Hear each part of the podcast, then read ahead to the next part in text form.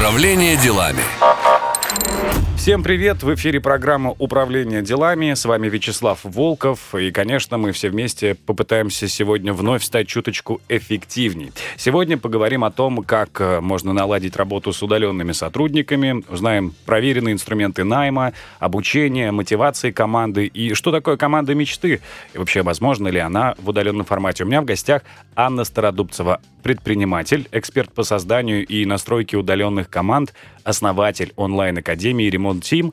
Э, Анна, здравствуйте. Здравствуйте. Remote Team, наверное, немножко я оговорился. Ну, как эксперт по мотивации удаленных команд, расскажите, чем ваши знания, ваши консультации пригождаются собственникам бизнеса и управленцам. Потому что в первую очередь все-таки задачи бизнеса всегда ставятся, э, ну, как основные бизнесу зачем нужны вы? Вот, проще говоря. Ну да. А, да, отвечу. Смотрите, а самый такой ключевой момент, почему обращаются к нам, это в первую очередь за системой. Систематизировать бизнес, когда команда а, выглядит очень часто, да, лебедь, рак и щука, когда у руководителя есть ощущение, что ему необходимо больше, чем всем остальным, хотя команда тоже загружена. Ну и в то же время падает мотивация людей. Это самый частый запрос, а, когда там задаем вопросы на старте наших эфиров каких-то внутренних. А что вам интересно? Как мотивировать команду. То есть это самый такой, наверное, популярный запрос. Вы знаете, есть э, такая замечательная спортсменка и тренер Татьяна Тарасова, и как-то мне представилась возможность взять у нее интервью, и вот тоже был такой чар-вопрос, как мотивировать команду. А, она на это сказала очень просто. Она сказала, зачем кого-то мотивировать? Если ты не хочешь работать, то, пожалуйста, двери для тебя всегда открыты. Ну вот э, может быть, есть у вас такой ответ в наборе ваших инструментов? А, ну, здесь чуть про другое. Э, мы всегда говорим, э, уходим к истокам, да, то есть из-за чего произошло та ситуация, что сотрудник стал неэффективным. И, как правило, ответы лежат в системе. Я всегда говорю про то, что нет плохих сотрудников, нет а, ленивых. Есть те, которых руководители не раскрыли талант, либо сама система управления не работает. Ну, то есть, если система управления не работает, то в этом случае, конечно же, а, встает вопрос, руководителям проще, ну, как бы, э, ну, не винить, да, а стрелки переводить, в том числе на сотрудников. Снять себе ответственность. Да, ну, да. есть же же практика, когда текучка появляется на этом месте, потому что ну, руководитель э, зачастую же во многих компаниях, в микробизнесах нет как такового хантера, того uh-huh. человека, который бы мог рекрутмент осуществлять правильный. И это ложится на плечи генерального директора. И часто генеральный директор ошибается в выборе сотрудника, потому что у него какие-то свои ожидания, но есть нюансы по этой позиции. Особенно, особенно, когда он ждет давно не закрывал эту вакансию, угу. и вот тут приходит человек, который якобы ему кажется подходит, и это э, такое бывает у него ощущение, что он забывает вообще обо всем плохом. Влюбленность. Да, видит все в нем хорошее, он просто наделяет качествами этого человека, которых у него нет. А мы говорим в первую очередь... Ну, это психология дорисовыванием называется. Да, да, да, угу. да. А мы говорим в первую очередь, что первое, что должно быть, при, э, когда вы людей приглашаете в команду, первое это совпадение стопроцентное по ценностям. Угу. То есть ценностями а, компании с ценностями руководителя. Во вторую очередь это уже идет вопрос, может ли он обучаться. То есть мы проверяем обучаемость. И третье уже профессиональные качества. То есть если первых двух нет, то все остальное очень сложно. Ну, то есть, если он будет суперпрофессионалом, ну, по ценностям где-то далек и пришел в компанию только ради денег, то явно руководителю будет сложно с ним. И вот здесь и возникают текучки. Ну вот, э, вы знаете, такой есть популярнейший э, сервис по компании Netflix, например, да, uh-huh. и у них модель управления простая. Они говорят, мы тут не семья, у нас тут нет каких-то ценностей, мы все эксперты в своем деле, и мы вот тут команда наемников, которые пришли выполнять свои функции. Но имеет ли место в наших реалиях вот подобные а, проектные команды? В наших реалиях и с нашими людьми, которые, как Максим Батры говорит, очень ранимые, да, ну, в этом формате, то здесь все-таки, чтобы достигать каких-то крутых, крупных результатов, а, необходимо включать именно командную игру. И тот же самый Agile, да, который э, пришел нам за рубежа и говорит о том, когда для IT-компаний, да, который родился, говорит о том, что когда создается как микрокоманды, в которых есть ответственность, ответственные, когда все несут ответственность за какую-то единую цель, тогда и рождается дух команды. И вот здесь нужно уходить в стратегию и ставить цели, которые будут совпадать с целями сотрудников. То есть первичная цель собственника, дальше идет цель компании, и цель сотрудников подтягивается к этому. А если цель сотрудников только заработать деньги, он не понимает, какой он вклад дает компания, то, естественно, ну и встает вопрос почасовой работы, так сказать. Ну да. А правильно ли я понимаю, что в этом случае тогда, ну, может быть, не самый главный руководитель, а руководитель среднего звена должен проводить какую-то работу с сотрудниками, беседы, э, правильно понимать, чего они хотят. Как вот Кутузов э, спускался к своим солдатам и лично беседовал со всеми. Вот такое должно быть? Да, это самое важное. И у нас на этапе, э, перед тем, как проводятся стратегические сессии командные, все вместе, первым этапом проводятся проводятся именно стратегические индивидуальные сессии с сотрудником.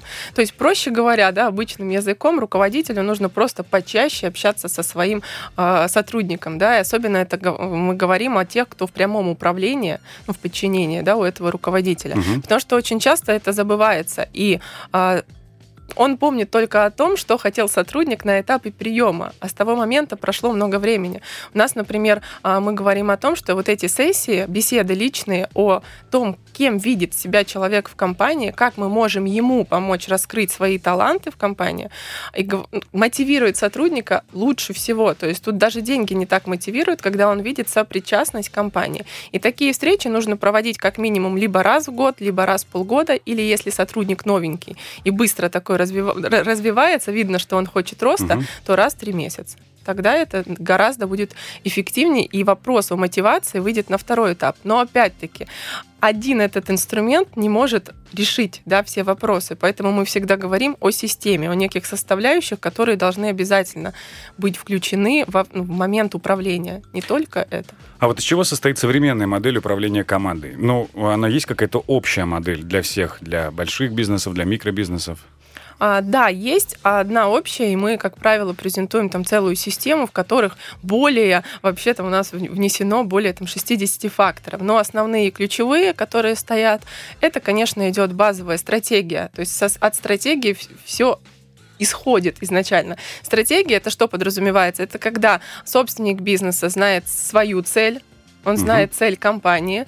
Далее он эту цель транслирует на своих сотрудников. Сотрудники знают свои цели. И это все в стратегии разбито, потом проведена декомпозиция, то есть разбито на маленькие шаги.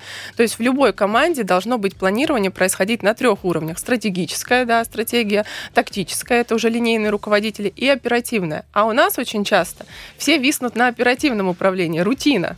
Ну, это правда, да. И забывают вообще, где цель, где стратегия, идут не в ту сторону. Из-за этого день э, сурка, так называемый, появляется, сотрудник выгорает, не понимая, для чего это нужно ему.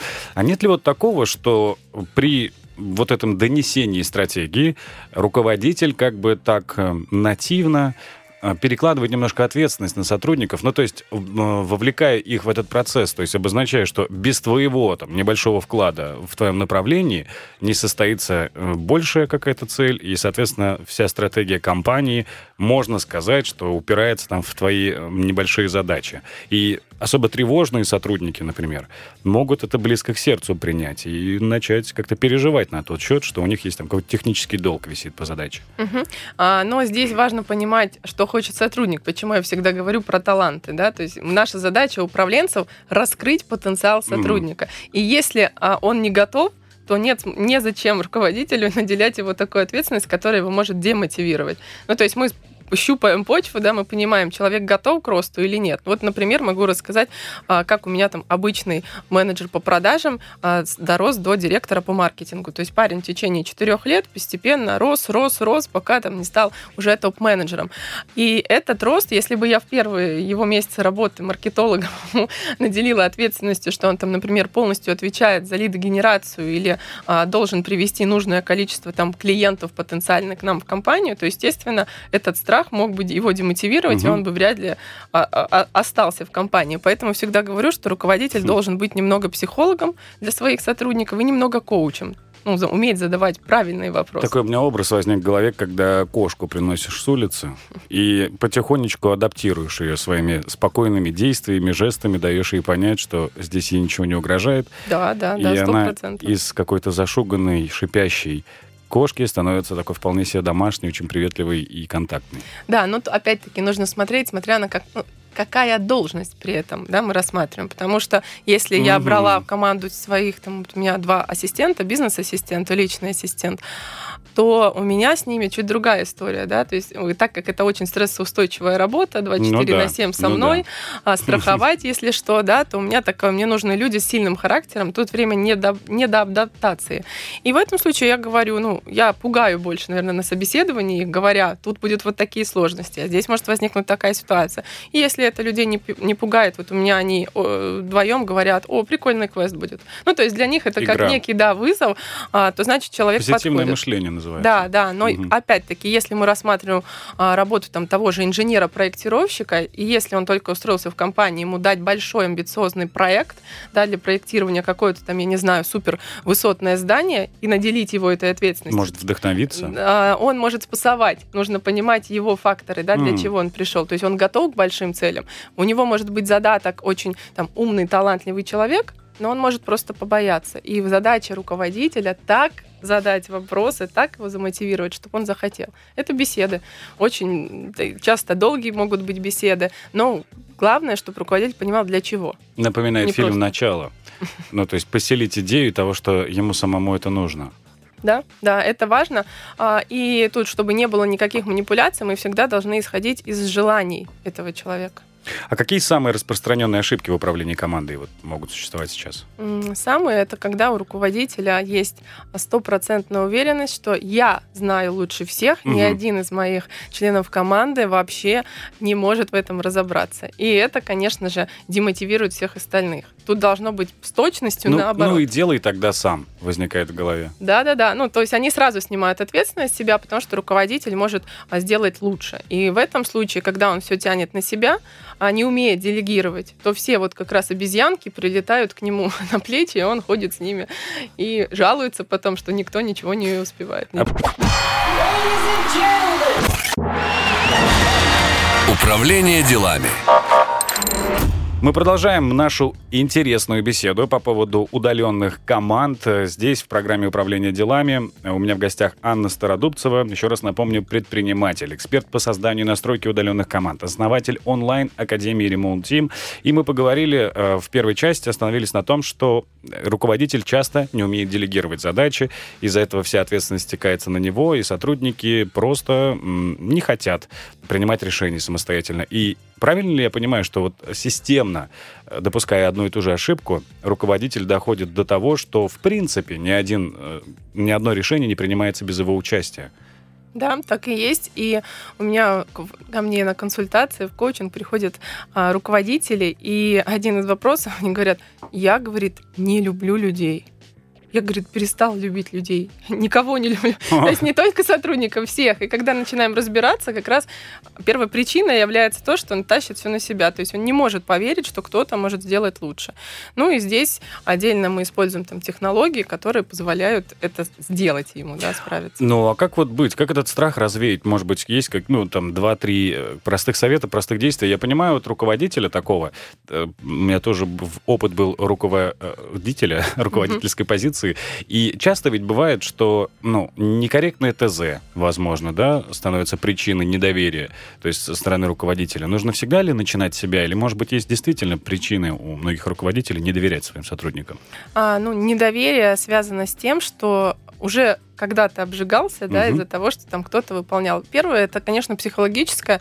Он должен понять. То есть у меня установка иная, и эту установку я транслирую как раз руководителям, что в первую очередь а, необходимо для начала поверить в то, что у тебя будет крутая команда и крутые результаты только в том случае, если у тебя будут твои сотрудники намного компетентнее, каждый в своей узкой нише, чем ты. Угу. То есть постепенно дорастая. Ну, например, а, пример тот же, там, я не знаю, взять маркетинг. А, человек, который только устроился там, на работу маркетологом, он а, ну, 100% будет не компетентнее своего руководителя. Да? Но со временем, когда он в компании, его компетенция должна расти. Если это не произойдет, идет выгорание сотрудника, он не видит перспектив роста, он по своей карьерной карте, а, там отдельно можем поговорить про грейды, да, он не видит своего потенциала реализации, он просто уходит. Это в первую очередь. Во вторую очередь, руководитель должен начинать с себя, потому что есть руководители, которые не готовы делегировать какие-то задачи, но ему нравится. Да. Он кайфует от них такое. и получает удовольствие. Либо э, я вот на личном примере сам сталкивался с таким, когда руководитель делегировал, процесс пошел, сотрудник уже там, ну, например, с заказчиком это все согласовывает, 80% работы проделано, и вроде бы все хорошо. И руководитель стоит в копии всех писем, и он видит за весь процесс, ну, угу. насколько может понимать это сотрудник, раз он в копии. Угу. И в определенный момент, в один из дней, появляется руководитель в общей переписке, и меняет все по-своему. Появляется во внутреннем каком-то чате собраний, и э, абсолютно век, все меняет вектора, потому что он так лучше видит. Вот насколько такое токсичное поведение руководителей э, имеет место быть, вообще нужно ли с этим бороться? Ну, может ли сотрудник донести руководителю, что в этот момент он не прав? А, да, может, но здесь я бы к истокам вернулась, да, почему это произошло. Я всегда говорю руководителям, которые приходят и уставшие от рутины, сделать несколько действий. Первое, сделать своего времени хронометраж, потому что они делают хронометражи своих сотрудников, но свои никогда. Угу. А сделать хронометраж, на основании него э, взять все вот обязанности, которые он выполняет, и переложить. Я люблю такой инструмент, как должностная карта, это интеллект-карта. Угу. То есть все, вот у него все собрано. И после этого задать себе три вопроса. Что из этих задач я готов делать лично сам в ближайшие там три года? Умно. Потом следующий вопрос. Какие из этих задач я готов еще делать год? Ну, то есть, окей, я согласен. И следующий вопрос. Какие из этих задач я вообще никогда больше не хочу делать, сделаю ради других, ну, потому что нужно, ну, да. и не хочу это делать. И вот эти задачи, которые, третий вопрос, в первую очередь необходимо делегировать. Это как первый шаг к делегированию. И когда он вот этот шажочек сделает, избавится от тех задач, которые ему не вкус. нравятся, да, потом он возьмет второй вопрос, и потом возьмет следующий. И тогда у него уже откроется такое некое дыхание. И мы с моими там, ну, а, учениками, можно так сказать, да, руководителями, как раз это проделаем технологию, она показывает, насколько они становятся эффективнее. Они начинают доверять, у них появляются какие-то запросы, и а, уже в моменты вот этого вмешивания как раз и возникают. Он мог какую-то задачу отдать, которую так лелеял и не хотел отдавать, и из-за этого он вмешивается. А, а как правило, он действует неосознанно. То есть сто процентов угу. это было не специально. Ревностно, может быть, Да, относится. да, да. Поэтому здесь, опять-таки, беседы, стратегические сессии, а что сам он хочет, потому что, знаете, что самое удивительное, это когда э, приходит собственник крупнейшего бизнеса и говорит, у меня закончились все мои личные цели, я не знаю, какую цель поставить компании на ближайшие пять лет, Поэтому я как думаю, собрать всех сотрудников, они что-нибудь попридумают, и мы поставим цель с их слов. Но это может же демотивировать всю команду. Конечно, и это уведет не в ту сторону. Угу. Поэтому мы сначала разбираемся с целями каждого руководителя. Они должны свою внутреннюю цель найти то, что его зажигает, да, то, что его будет мотивировать. Потому что обычно демотивированные сотрудники у демотивированных руководителей. Поэтому нужно сначала самому привести себя в норму, а команда подтянется. У меня предложение возникло в качестве юмора вот такому руководителю сказать, а мне идея, а давайте продадим весь бизнес, каждому сотруднику купим по квартире и машине хорошей, и начнем все с нуля, э, новый стартап. Да-да-да. Так, ну, такие, я хочу сказать, что есть и такие да, истории, когда полностью меняли вектора своего движения, потому что угу. оказывалось, что они устали от данной ну, ну например, бизнес-модели. продажа пластиковых окон. Ну, можно очень быстро выиграть на этом. Ну, давайте все-таки перейдем к нашей основной теме. Это удаленные uh-huh. сотрудники. И вот как создается схема планирования работы сотрудников удаленно? Ну, э, я правильно понимаю, что в связи с, со всеми этими нашими пандемиями угу. удаленная работа стала максимально востребована. И, э, конечно, многие HR многих компаний говорят, рассказывали, делились кейсами на многих стратегических сессиях, как они смогли перевести всех на удаленку. Ну, то есть там доставили оборудование, обучились каким-то образом делать какие-то чекпоинты, метапы, утренние встречи, летучки, чтобы угу. это обсуждать. Но это же все такая стартовая часть. Все-таки, если мы хотим сразу вот начать планировать удаленную работу, в компании? С чего нам нужно начинать? Ну, я бы, ну, я всегда, не я бы начинала, да, я говорю, как начинать всем, а начинать нужно с системы, из себя. То есть то, что я сейчас до этого проговорила, угу. никоим образом не отличается от режима удаленки. И мы всегда говорим о том, ну, с моим э, коллегой, да, Максимом Батаревым, говорим о том, что в первую очередь это система. И как раз проблемы с удаленкой возникают в тех компаниях, в которых изначально не было системы, а был микроменеджмент. То есть все завязано на руководителя. Угу. Ну, как э, надзорщик, да, там, папочка или мамочка есть в офисе, все спокойны. Система — это некие стандарты коммуникации, правила компании, правила там переписки, правила взаимодействия отделов. Это э, вот то, что про проговаривала, это и стратегия, это и прописанная мотивация, это прописанные корпоративные правила, угу. это и выстроенное, как неудивительно к этому звучит, это финпланирование, потому что без этого тоже невозможно что-то делать. Это и, и э, э, регламенты по планированию на всех трех уровнях, стратегическое, тактическое, оперативное, это и, контроль. И самое важное э, в этих составляющих, помимо, это еще автоматизация, потому что удаленку вести, э, как когда-то мне рассказывала клиентка, в системе блокнотик невозможно. Я угу. говорю, «А что это у вас за система такая? Думала, думала, я пропустила какое-то ПО. Блокнотик. Да, новое. Думаю, что это за... Она говорит, ну, это когда я сажусь, садится сотрудник напротив меня, я фиксирую в своем блокнотике, он в своем, а потом я в его блокнотике еще проставляю галочки, что я приняла задачу.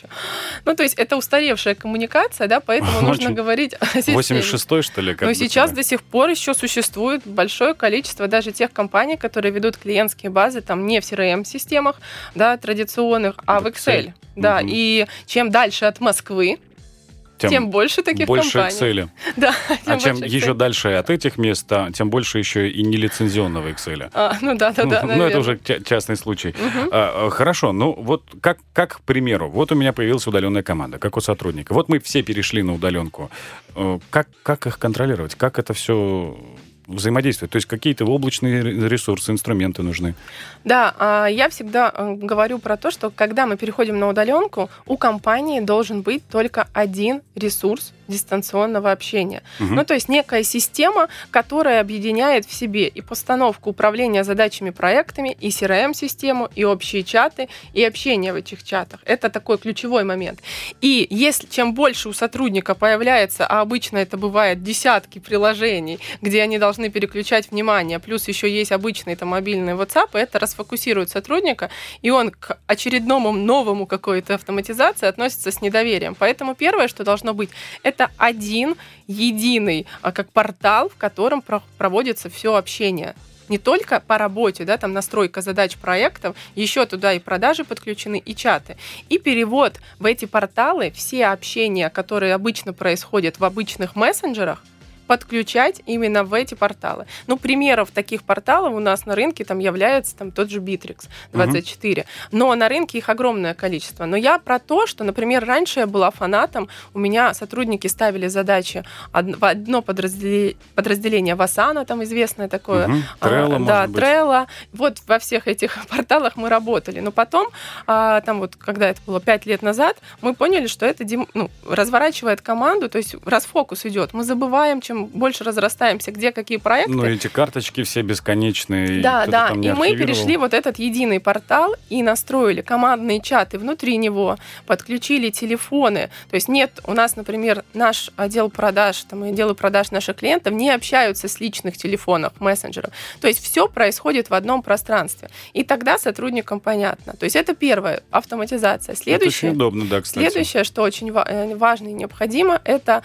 встречи. Но есть проблема а, как раз сейчас в том, что я сейчас регулярно занимаюсь чтением литературы Economist, ну, то есть э, американский да, журнал, угу. в направлении, где э, пишут статьи. самая сейчас большая проблема, что на удаленке, ну, то есть по миру, что на удаленке все э, как бы вроде бы эффективные, но почему-то а, у людей тратится больше времени. И оказывается, это из-за длительных, длительных планеров. Бесконечных да. зумов. Потому что очень хочется держать руку на пульсе руководителю. И он что делает? Он постоянно делает вот эти чекины, которые планируются на 5 минут, а затягиваются на час. Ну, есть же простой способ. Нужно просто а, устанавливать хронометраж встречи. Управление делами. Управление делами Вячеслав Волков с вами. Сегодняшнюю программу я посвятил теме работы с удаленными сотрудниками. Ну, э, по, по понятным причинам, многие компании Москвы, да и не только Москвы, были вынуждены в условиях пандемии перестраиваться на дистанционный формат работы. И у меня в гостях Анна Стародубцева, эксперт по созданию и настройке удаленных команд. Еще раз здравствуйте. Здравствуйте уже после столько времени поздороваемся, но мало ли кто-то вдруг к нам присоединился только что. И э, напомню, остановились мы на затянутых зум-сессиях, когда руководитель э, боится, что сотрудники будут как-то халатно относиться к работе. Эм, как один из советов, да, это устанавливать хронометраж этих встреч. Верный ли это совет вообще? А, но, как правило, у большинства руководителей нет ассистентов, и хронометраж а, не всегда придерживается. То есть сотрудники боятся сказать, что хронометраж затянут, да, и все продолжают mm-hmm. планерку. Поэтому здесь чуть про другое. А, мы установили некие регламенты, которые также рекомендуем. То есть а, есть на, а, на удаленке, что очень важно, ритмы. Ритмы — это значит повторяющиеся регулярные действия, которые происходят с командой. Ну, например, у нас проходит э, каждый понедельник общая планерка всей компании в Zoom. Угу, да. Это самое главное. Туда никто не должен опаздывать, и руководитель в том числе, потому что именно с него берут примеры его сотрудники. Эта планерка проводится э, по определенному регламенту, где каждый член команды говорит о планах своих на эту неделю, да, и говорит о том факте, что он достиг на прошлой неделе. То есть каждый высказывается, советуется друг с другом, а главный руководитель, как правило, это генеральный директор, говорит о векторе. Не поменялся ли он за эту неделю, все ли окей. То ну, есть... Перенастраивает там на да, какие-то да, горящие да, задачи. Да. И в понедельник команда сонастраивается. То есть все запустились с утра в работу, Сферили все в режиме, да.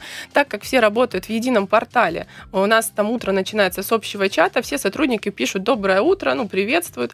А важный э, момент как раз в режиме на удаленке, каждый член команды ставит задачи свои себе сотрудник с вечера в этом портале. Угу. А у меня это происходит следующим образом. То есть каждый сотрудники, кто у меня в прямом управлении, ставят задачу в портале себе на следующий день, а, присылают ассистенту, Ассистент смотрит по загрузке, он понимает, да, объем задач и направляет их мне. То есть я просматриваю, говорю, окей, либо могу какие-то вопросы задать, все. То есть сотрудник планирует сам, а как он знает, что ему планировать, да, потому что многие говорят, а как он может себе решить? У него а, должно быть, это важно, KPI-мотивация. То есть KPI-мотивация угу. это где прописаны ключевые моменты, потому что если у него оклад, он не понимает ни своей цели Абсолютно. в компании, да. И когда у него эти есть KPI-показатели, а, он четко знает, у него есть план на месяц, ну, как правило, у каждого свой. В продажах там план в деньгах, в звонках, у маркетологов план в лидах, там, не знаю, у производства план там в реализации. Угу. У каждого есть свои показатели и цифры. И он понимает, что прийти к этому... Да, в конце концов, даже у клининг-менеджера есть да, свой да, план да, и да. свое расписание. Вот. KPI. И он это все планирует. А, мы говорим, опять-таки, об админ-персонале, да, который на удаленке сидит. А, он это все делает, и у него день запланирован. Все, ему нужно просто до конца следующего дня выполнить задачу. И поставить новые да, цели. Да, да, У нас есть негласное правило, что если вдруг ему прилетают задачи из других подразделений, а у него время все, нету, не, некуда ставить, то в этом случае, если он не знает приоритеты, а это не значит, что он не выполняет, это значит, что он к руководителю, если что, обращается, у меня наложились несколько задач, помогите, расставьте приоритеты. Угу. И сотрудники таким образом действуют. То есть это второй уже фактор. И третий фактор, помимо а, планирования вот, задач постановки с вечера, да, и планерки по понедельникам, у нас есть еще дни отделов. То есть, чтобы руководитель не терял а, руку, держал руку на пульсе с точки зрения всех подразделений, а сотрудники чувствовали его сопричастность, у нас есть, например, вторник – это день продаж. Руководитель встречается с, с руководителем отделов продаж. А, среда – день маркетинга с маркетологом. Четверг – день продукта. Там. И у каждого свои. И тогда каждый руководитель, почему я говорила ритмы в начале, каждый руководитель понимает, что у него ритм. Если угу. у него что-то и болит, да, он напряжен чем-то, да, то это не то, что он не в доступе с руководителем на удаленке. Он знает, что в следующий вторник он обсудит все вопросы по Zoom. И когда вот это есть будущее, которое они видят впереди, и уверенность наступает, и все задачи запланированы, все это работает в режиме, в системе, и нет никаких сбоев от работы там удаленно, не удаленно. Но внутренний дедлайн появляется, внутренняя ответственность. Ты понимаешь, что вот есть чекпоинт, к нему нужно сдать задачи, и становится проще. А вот э, чрезмерный контроль может ли в негативном ключе повлиять на результативность? Я так понимаю, что, естественно, да, и все, я думаю, слушатели сейчас согласятся с этим. Да, это когда есть задача, а руководитель ее разбивает на мини-мини-мини кусочки, да, контролирует да. каждый шаг. Это неправильно, но для того, чтобы он мог ну, как делегировать полное выполнение задачи, он должен быть уверен, что сотрудник знает, как ее выполнить, иначе это будет странно, да, там я ему поверил, а он не выполнил, ну и так далее. Могут ну, да. возникнуть проблемы. Поэтому мы огромную роль на удаленке выделяем обучению, онлайн-обучению, то есть системе, которая будет обучать сотрудника необходимым навыкам. Ну, например, если ему, а, там, к примеру, необходимо, ну, давайте продавцов на удаленке, чаще всего это волнует, да, а как же они на удаленке будут звонить? То есть, если продавцам необходимо соблюдать там а, режим качества звонков и количества, он должен понимать этапность что такое качество, как он его должен соблюдать, где это будет отражаться, как это будет проверяться, для чего ему делать вот такое количество, почему ему важно не сливать там потенциальных клиентов и так далее. У нас прям есть огромная база знаний обучения, в которой сотрудник в виртуальном формате проходит теорию, смотрит видеоролики, потом проходит тестирование, ну и благодаря mm-hmm. этому происходит его аттестация. И тогда руководитель может спокойно делегировать все задачи. А если чем-то он не справляется, то есть общая книга продаж, где можно с этими моментами разобраться. И так в каждой задаче. А если он не уверен, а он полностью делегирует задачу, ну, крупную, да, а как он ее решит, непонятно, то в этом случае возникает вот это, что он вклинивается в процесс и пытается ну, да. изменить по ходу.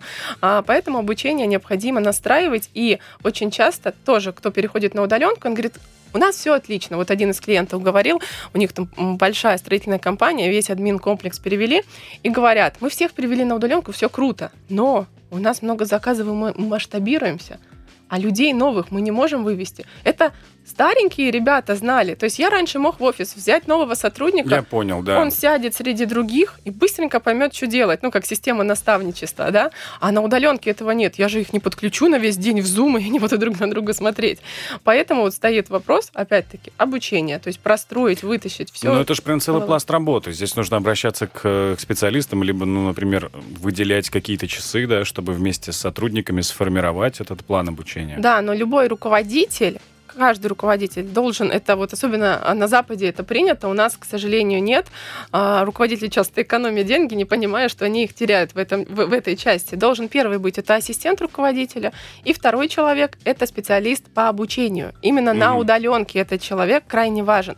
И на удаленке не так важен рекрутер, как важен вот этот специалист onboard, отдела обучения. Онборд-менеджер. Да, который полностью помогает выстроить эту систему. Это как некий методолог внутри системы, угу. который это все выстраивает. Очень часто это можно делегировать на того же офис-менеджера, да, у кого этого нет сотрудника, на того же рекрутера, там, или, либо HR-менеджера, который будет ритмично выполнять эту функцию, собирать информацию. Мы помогаем в том числе а, нашим клиентам собирать эту информацию и выстраивать некий пласт. Потому что там, например, первый модуль любого обучения в любой компании компания для нового сотрудника, это а, про корпоративные правила, про ценности. Стандарт коммуникации, Да, да, ценности. да, да. Но не просто взятые у кого-то там с других компаний, с интернета, транслирующие, mm-hmm. да, а, а которые... бывает? Да, чаще всего, когда встает перед руководителями вопрос корпоративные правила, он так думает, что-то модное, да, посмотрю в интернете и решу. А это внутренняя система. Ну, это да. то, что а, а, это то, на чем держится компания. И если он таким образом относится, то если приходит в компанию какой-то человек, который обладает не меньшими лидерскими качествами, чем он, ну, например, не является руководителем, то что происходит? Таких сотрудников называют токсичными. Токсичный, да. Да, он появился и начинает перетягивать одеяло. Что значит? Он вводит свои корпоративные правила и ценности. И вот это все история закручивается. Поэтому ну, с этого поговорка про новую метлу. Да, да, да. Вот так они и появляются, и очень часто даже руководитель, особенно на удаленке, этим не управляет. Поэтому, опять-таки, так крайне в самых первых этапах вот людей пропускать через вот эту воронку, который прям понимает, какие ценности. Они, э, как, э, которым это не близко, они по итогу отсеется этого обучения. То есть правильно я понимаю, прежде чем настраивать удаленную работу, нужно в принципе настроить внутреннюю работу, подобрать вот эти все хвосты по стандартам, по внутренним ценностям, и только после этого уже в связке с заместителем руководителя и HR вот пытаться как-то адаптировать. Да, это, это самый классный, безопасный формат. Это когда система готова, а ну, да. мы перешли на удаленку спокойно, но практика сейчас показала, что нужно было делать все в спешке, и там там первые основные действия, которые мы говорили, то есть это взять вот этот такой портал, перейти работу туда в онлайн, начать ставить задачи и по ходу выстраивать систему. Ну, потому что время не ждет, мы не можем там сказать, там, нам дало э, свыше указания всех привести на удаленку, мы говорим, нет, подождите, нам нужен месяц, да, все систематизировать, и тогда мы перейдем. Поэтому здесь вот эти важные моменты нужно ну, оценивать. Да, а что делать сторон. с консервативными сотрудниками? Ну, есть же возрастная категория определенная, которые ну, вот не готовы принимать эти новые условия, новые правила. Ну, Э, избавляться от них? Или... А, но здесь важно смотреть, почему он не готов. Как правило, опять-таки, все начинается через беседы. Угу. И, как правило, там он, они обычно не готовы из-за либо какие-то обиды, либо внутренние противостояния. Или страхи, например, как-то неправильно пользоваться этими сервисами. Да, да, всеми. вот про страхи это регулярно. Например, мы автоматизировали полностью найм. То есть мы выстроили, а, относимся к найму сотрудникам так же, как к продажам. Ну, то есть рекрутер это тот человек, который продает компанию на рынке труда да, угу, то есть ну все да. те же самые функции. И перевели в CRM-систему, настроили воронку рекрутинга и к нам а, взяли в штат рекрутера нового, дополнительного. И вот первый момент, нам вот недавно ситуация у нас произошла в нашей компании, говорят, ой, рекрутер что-то переживает, он не хочет работать в CRM, она всю жизнь не работала, она в Excel максимум ввела информацию, и тут mm, такая система. Вот, об этом я и да, говорю. Да, мы подключились в общий режим в Zoom, она подготовила заранее вопросы, и оказалось, что вот эта а, боязнь была связана только с тем, что она до конца не понимала, как работать. Мы ее подключили а, к обучающему курсу, специально подготовили, да, который для продавцов там был создан, адаптировали под нее, показали, рассказали. Прошло три недели, встречаемся повторно на планерке в понедельник и говорит, боже, это самая лучшая система, которой я работала. То есть человек уже за, он прошел вот этот путь отрицания, да, все пять этапов, да, то есть главное, что это было управляемо с нашей стороны, да, мы это понимали, осознавали, поэтому все это сделали заранее. И человек полностью фанат этого, да, он понимает, как это круто сделать, и она еще там своим знакомым рекрутерам посоветовала сделать так же. Амбассадор удаленной работы. Управление делами. Программа управления делами. С вами Вячеслав Волков. Сегодня мы беседуем по теме удаленные сотрудники э, и построение удаленной работы. В гостях Анна Стародубцева, эксперт по созданию и настройке удаленных команд. Анна, ну, а мы говорим очень много сегодня про то, что нужно начинать с себя. Вот давайте, может быть, о вас-то и поговорим. Вот как вы пришли к этой экспертизе, как вы стали тем, кем стали? А, ну, в первую очередь, это, наверное, опыт, да, опыт, который я прошла в управлении, а он более 10 лет.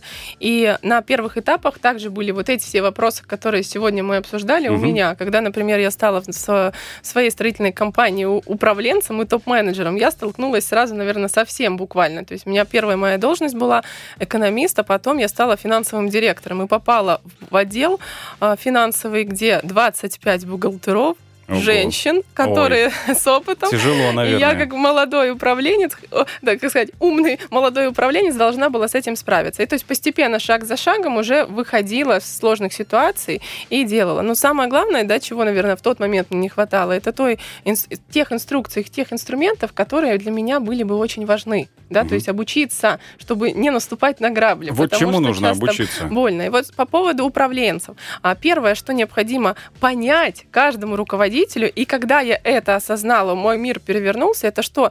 А, руководитель это самая, не знаю, лучшая должность на земле, потому что вы приходите к своим целям руками своих сотрудников. То есть вы благодаря своим э, компетенциям можете это сделать. И вот какие компетенции важны и необходимы. Э, как вернемся да, к тому, что я говорила, демотивирован руководитель. Угу. Когда руководитель демотивирован, демотивирована команда. Именно поэтому у меня всегда стоят цели по разным направлениям и личные цели, и бизнес-цели. Да? И, например, чтобы я была классным руководителем а, для своей команды, я должна обладать какими-то компетенциями, такими как я должна обладать там, ораторское искусство, я должна уметь красиво говорить, у меня должен быть поставлен голос. Это да. А, я должна там, быть примером для них, они должны хотеть да, стремится работать со мной. Я знаю, что вы в школу Останкина вот сейчас э, пошли учиться, как раз, видимо, для этого, для голоса. А, да, для голоса в том числе. Сейчас моя деятельность еще связана, помимо да, управления, еще и обучения, и это происходит, и разговоры у меня происходят с утра до вечера, и я поняла, что это мой ключевой инструмент, который нужно прокачивать. Угу. И руководителям тоже важно осознавать это, потому что почему-то а, считается, что управление голосом или прокачка каких-то качеств вот таких, можно сказать, публичных, это только для медийного пространства. И все. Но опять-таки, а, руководитель тоже может стремиться быть медийным. То есть он должен для себя какие-то ставить вектора, куда он хочет достичь. Например, он сейчас линейный руководитель. А хочет ли он в топ?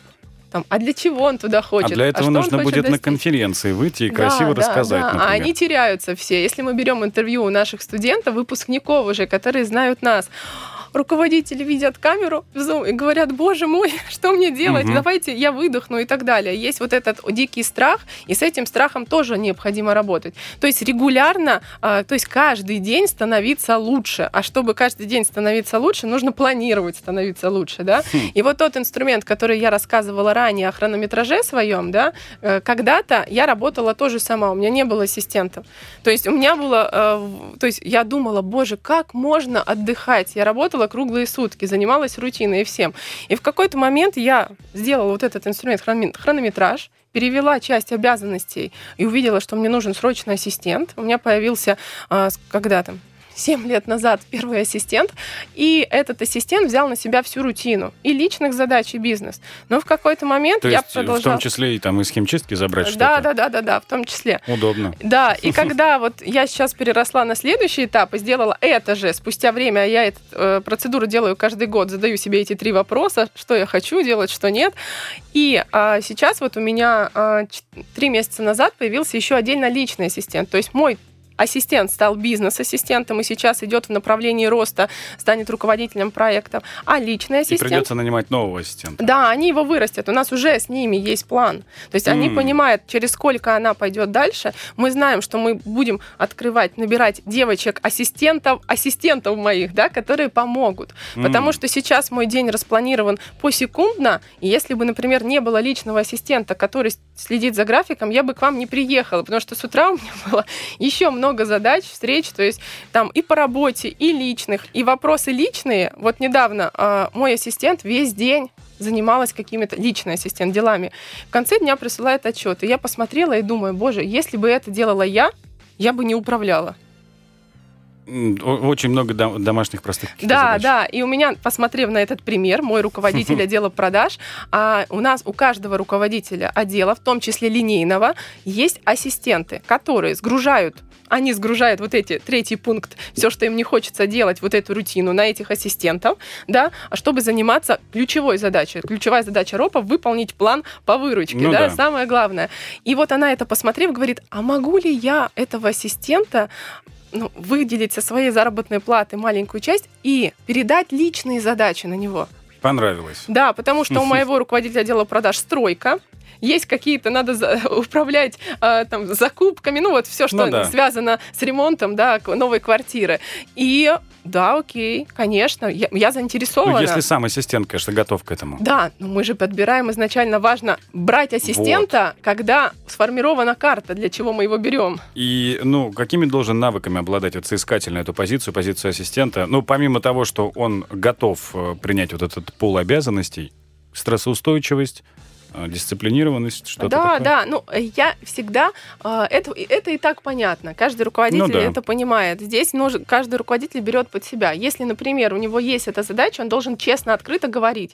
Я всегда говорю, что я на собеседовании ассистентам говорю все свои темные стороны. То есть, если я, например, очень эмоционально, я об этом говорю. Если я там знаю, что я могу в 11 вечера написать срочную задачу, и, и если ее это не повергнет в шок, да, то есть, а у меня там вечером мыслительный процесс, мне не обязательно, чтобы она отвечала, но писать я буду, да, если срочно я могу Но если так проговорить. Да, я проговариваю, они, и те люди, которые не хотят, они, ну, возможно, откажутся. А те, кто готовы, они как бы скажут, да, окей. Но самое важное, знаете, в чем проблема? Даже если это человек, который вроде бы подходит, не услышит это на приеме на работу, а по факту узнает потом, в этом случае у него картинка ожидания с картинкой, Диссонанс. и он из-за этого они уходят Поэтому важно вот это все подготовиться. Нужно, поэтому нужно тщательно подготовиться до чтобы вся эта картинка была у руководителя перед глазами, и в этом случае очень быстро найдется нужный человек. Это уже проверено очень часто, потому что когда вот руководитель сидит, говорит,